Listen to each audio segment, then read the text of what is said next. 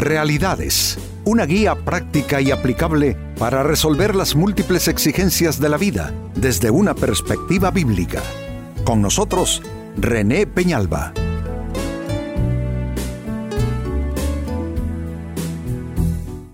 Amigos de Realidades, sean todos bienvenidos. Para esta ocasión nuestro tema, no cometas esa insensatez. Bueno, ¿quién para decir nunca me equivoco, nunca pierdo los estribos, nunca tomo una mala decisión, siempre estoy bien acertado? Nadie puede decir ni garantizar eso. Muchas veces nos equivocamos y hay equivocaciones que vale la pena, si ya las cometimos, no volver a repetirlas y lo ideal es medicina preventiva. Pues se estarán preguntando qué clase de insensatez es esta en nuestro tema, ah, no cometas esa insensatez. Y me refiero a lo que se lee en el libro de Proverbios en la Biblia capítulo 17 y versículo 18. Es una insensatez dar garantía por la deuda de otro o ser fiador de un amigo. Ese es nuestro tema.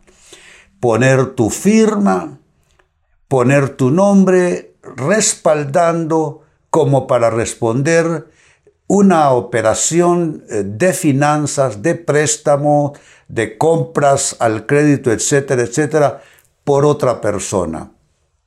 Amigos, es que son incontables los casos de las personas que eh, relatan que con lágrimas le pidieron ayuda, ellos se conmovieron, ayudaron a la otra persona y aquello terminó en una enemistad porque la otra persona no quiso pagar o no pudo y pues el cargo se le vino a quien es fiador, que eso es lo, lo que sucede, ¿no? Cuando tú acompañas una operación de estas.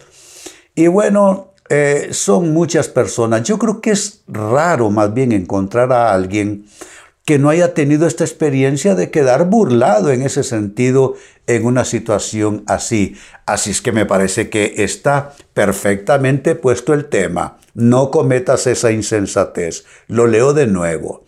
Es una insensatez dar garantía por la deuda de otro o ser fiador de un amigo. La gran pregunta, ¿cómo evitar la insensatez de ser fiador? Porque lo que sucede es que generalmente lo hacemos porque la situación nos gana el corazón o porque tenemos un vínculo con esa persona, ya sea una amistad eh, o, un, nexo de familiaridad, etc. ¿Cómo evitar caer en una insensatez? Ah, entrando de fiador, lo que más tarde va a significar un gran quebranto en nuestro ánimo y una gran decepción. Atención a las respuestas. La primera de ellas, pon límite a la amistad. Allí comienza muchas veces el error de muchas personas que no saben ponerle límite a su amistad. Hombre, yo creo que todos tenemos amigos y queremos ser el mejor amigo para nuestros amigos. Pero la amistad debe tener límites.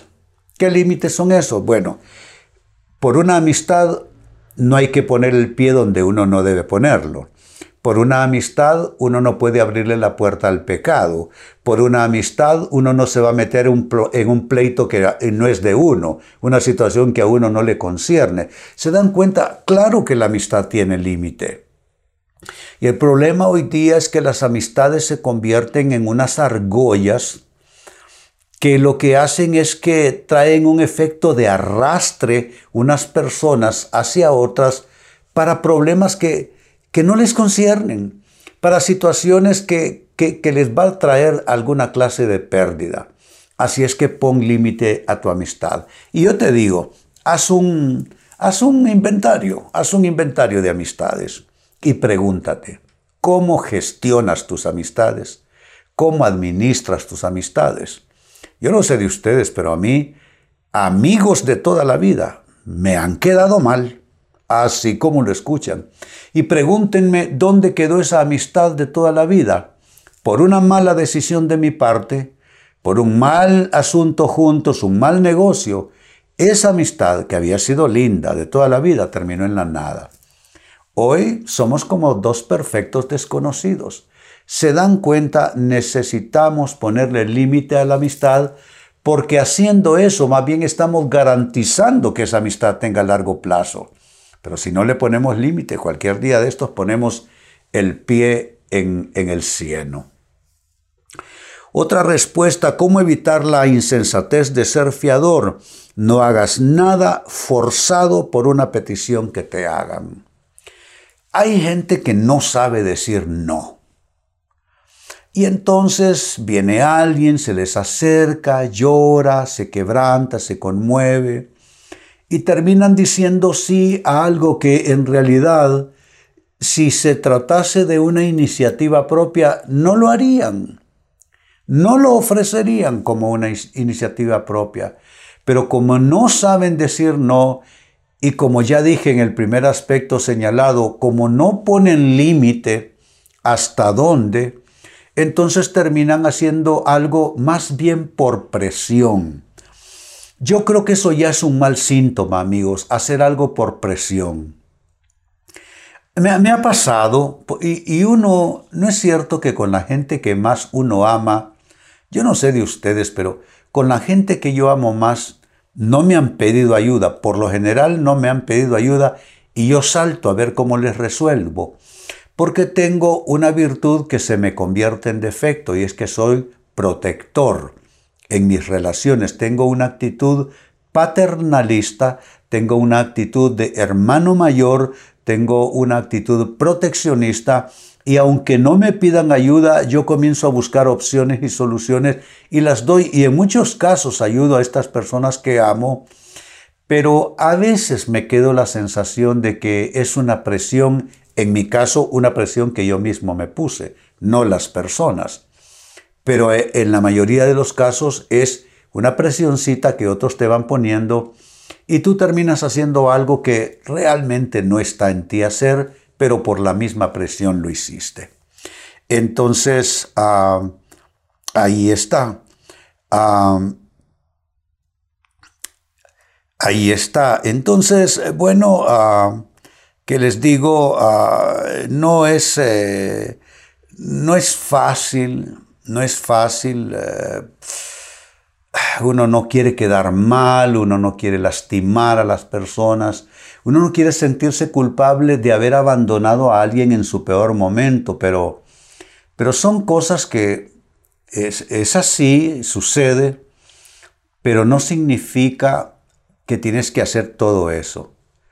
Eh, yo siempre digo, si alguien te pide, por ejemplo, prestado, dile, mira, prestar yo no presto, porque eso es arruinar una relación Además, la Biblia me dice que no lo haga, pero te puedo dar lo que te puedo dar. Aquí, aquí está mi, mi apoyo, mi aporte, mi ayuda. Número tres, ¿qué más? ¿Cómo evitar la insensatez de ser fiador? No, no, ah, no abandones, escucha esto, no abandones convicción por compasión. Eh, la compasión es una virtud cristiana.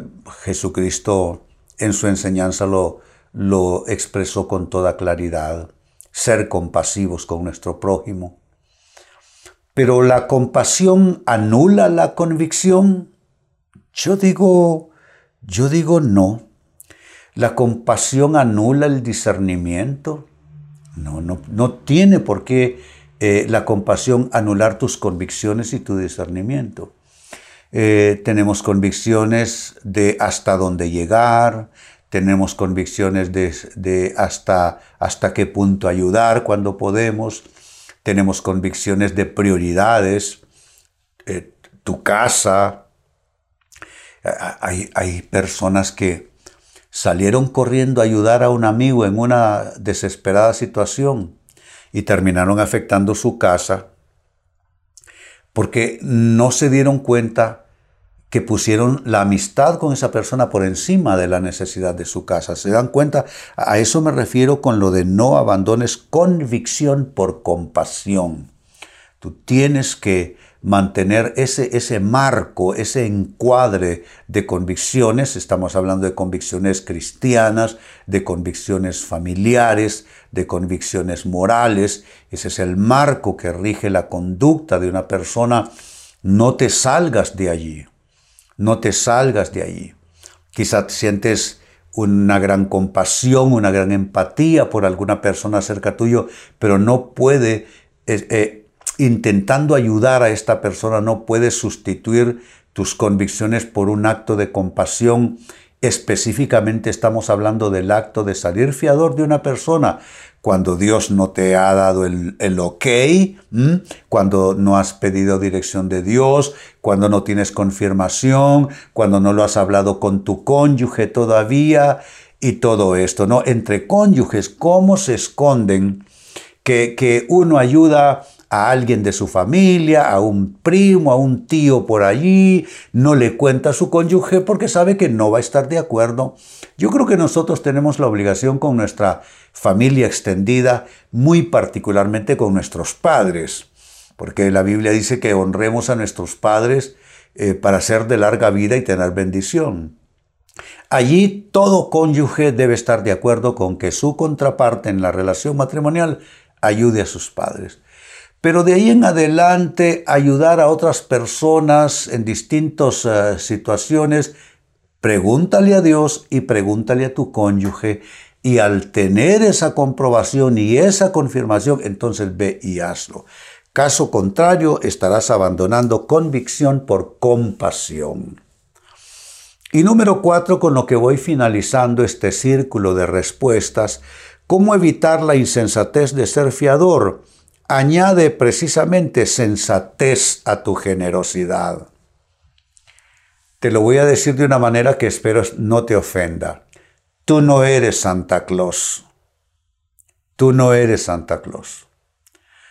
Tú eh, no puedes, ah, en nombre de, de tu generosidad, perder la sensatez.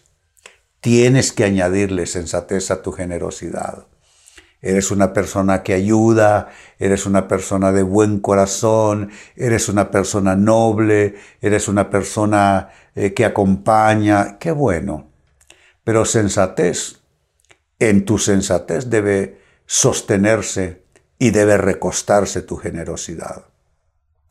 Cuando caemos en insensatez, terminamos, amigos, cosechando problemas, problemas que no debimos tener y quiero insistir, porque nuestro tema tiene que ver con la insensatez de ser fiador de alguien. Esto solo puede ser bajo una estricta eh, guianza y confirmación de Dios. No puede ser de otra manera. No puede ser un arranque de emotividad. No puede ser porque te enterneciste en el momento. No puede ser porque alguien te torció el brazo. No puede ser porque alguien te puso mucha presión. Tú tienes que mantener totalmente tu autonomía de conciencia y lo que vas a hacer tienes que hacerlo de buena conciencia. No puede ser por otra razón. Volviendo al texto bíblico que origina nuestra temática de hoy, libro de Proverbios capítulo 17, verso 18, es una insensatez dar garantía por la deuda de otro. Es una insensatez. No hay sabiduría en eso. O dice ser fiador de un amigo. Noten que un amigo es alguien especial en tu círculo de relaciones. Está diciendo que ni aún así. Está diciendo que ni aún así. Lo leo de nuevo. Es una insensatez dar garantía por la deuda de otro o ser fiador de un amigo. ¿Cómo evitar poner los pies en arenas movedizas. ¿Cómo evitar la insensatez de ser fiador para otra persona? Te he dado cuatro consejos. Uno, pon límite a la amistad. Nadie apelando a la amistad puede de alguna manera ah, presionarte para que le seas fiador en cualquier tipo de operación que involucre finanzas y compromisos de pago. Dos, cómo evitar la insensatez de ser fiador. No hagas nada forzado por una petición que insistentemente te hagan. Número 3. ¿Cómo evitar la insensatez de ser fiador? No abandones convicción por compasión. No puede ser. Y número 4. Finalmente, ¿cómo evitar la insensatez de ser fiador? Añade sensatez a tu generosidad. Tienes que ser prudente. Generoso sí, pero una generosidad con prudencia, con sensatez. Amigos, con esto cierro el tema, de igual manera me despido y les recuerdo que nuestro enfoque de hoy ha sido titulado No cometas esa insensatez. Hemos presentado Realidades con René Peñalba. Puede escuchar y descargar este u otro programa en renépenalba.net